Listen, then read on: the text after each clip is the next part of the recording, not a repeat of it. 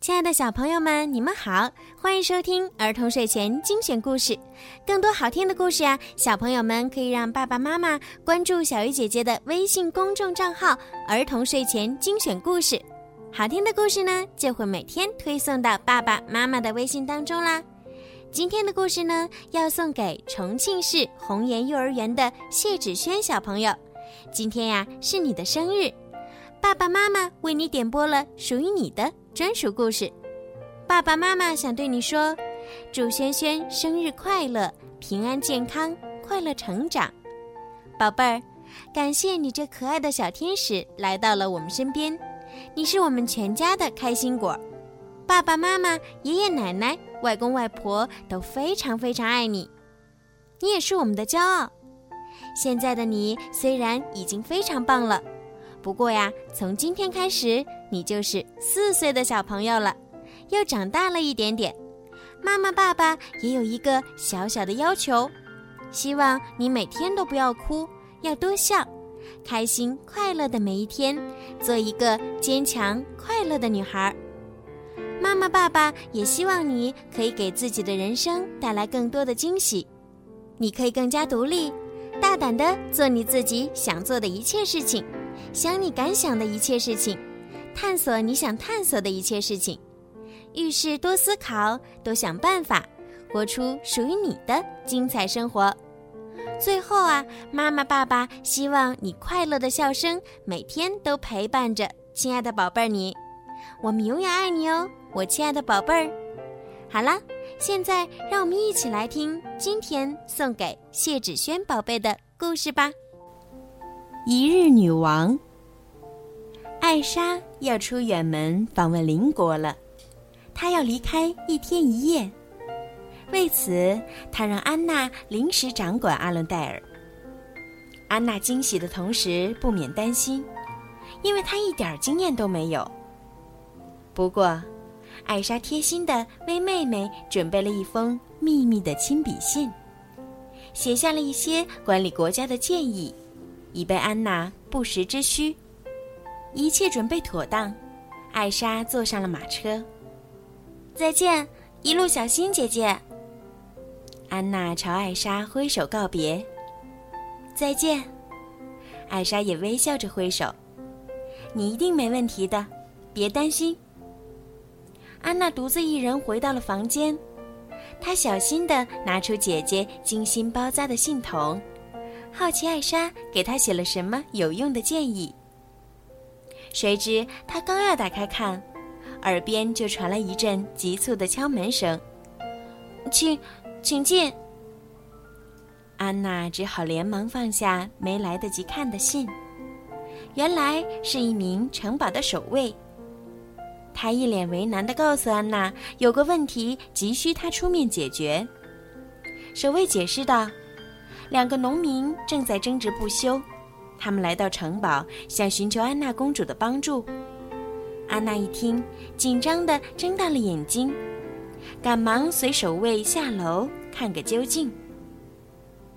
都怪你没有看好鸡，让他们跑出来吃了我的玉米。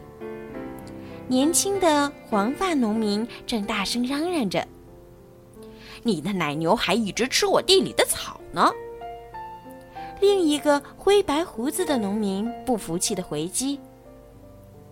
安娜坐在艾莎的位置上，担忧的看着这两个人吵得不可开交。尊贵的安娜公主，您来评评理，这事儿怎么处理呢？灰白胡子的农民向安娜求助道。安娜一下子懵了，一点主意也没有。此刻，她太需要艾莎的帮助了。想到这里，安娜连忙拿出随身携带的信读了起来。问题也许很难解决，但你有一颗善良的心，去做你认为正确的事儿吧。我相信你。安娜合上信，琢磨着：什么才是我认为正确的事儿呢？她努力的想啊想，想啊想。啊，我有主意了！安娜跳下台阶儿，高兴地对两个互相埋怨的朋友说：“瞧，鸡吃玉米，牛吃青草。既然这样，你们何不一起分享鸡蛋和牛奶呢？嗯，这主意妙极了，我们怎么没想到呢？两个农民朋友停止争执，心满意足地离开了。安娜望着他们远去的背影，心里有说不出的快乐。她成功地解决了难题，艾莎一定会为她感到骄傲的。就在这时，奥莉娜匆匆忙忙走了进来。安娜公主，快告诉我该怎么做吧！船赛就要开始了，可是有一支队伍无论如何也凑不齐人。安娜又拿出艾莎的信，读起第二个建议。希望你不会因为日常事务而无聊，别害怕。如果能愉快地处理问题，主动参与未尝不是个好办法。安娜又转头看向窗外的船队，愉快地处理问题，主动参与。她用力地思考着姐姐的话。啊，我明白了。没错，安娜决定亲自上阵。有了她的加入，比赛得以顺利举行，大家都欢呼雀跃。加油，加油！在观众们的鼓舞声中，安娜和她的队伍最终取得了第二名的好成绩。接下来，接下来，安娜又遇到了一个新任务：接待一群来城堡做客的孩子。虽然自己平日里就像孩子一样淘气，可是要跟这么多小孩相处，安娜还是紧张的不知所措。释放你爱玩的天性吧，你的快乐能感染所有人。原来艾莎给她的第三个建议是这样的，安娜瞬间感到轻松了许多。不过，玩什么好呢？安娜回忆起自己小时候和艾莎的快乐时光。艾莎形容的一点也没错，安娜不仅爱玩，还很擅长玩。瞧，没一会儿功夫。他简直成了孩子王。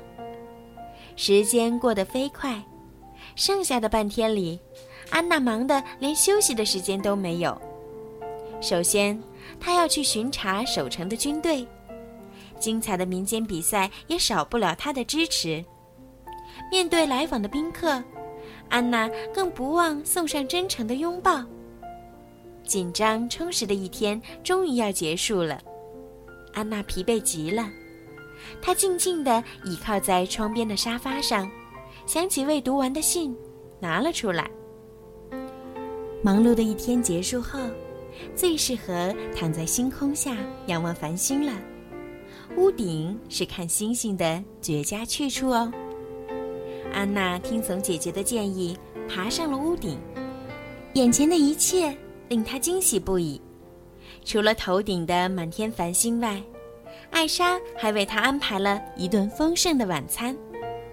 干得好，安娜，你随时都可以接任女王，履行使命了。安娜读到了艾莎留下的便条，虽然她很高兴得到姐姐的肯定，但是她可不想每天都这么累。安娜摇摇头，继续往下读。不过别担心，因为我明天。就回来了，安娜忍不住哈哈大笑起来。